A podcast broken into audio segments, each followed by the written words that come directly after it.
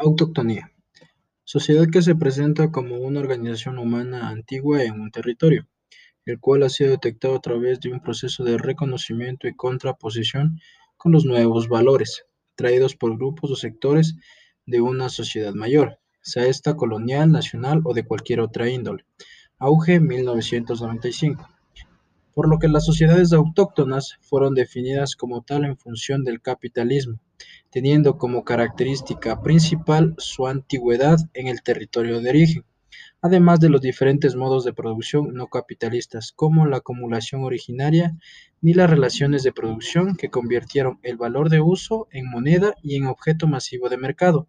siendo acciones que son consideradas como una actitud cultural que se presenta como parte de un marco étnico de etnicidad. Veloz 1984. Como ejemplo, según una publicación del 7 de abril del 2003 del diario Universo, los Taromenane y Tagaeri son el único pueblo que no han sucumbido al contacto forzado con el mundo exterior, iniciado en 1956 por el Instituto Lingüístico de Verano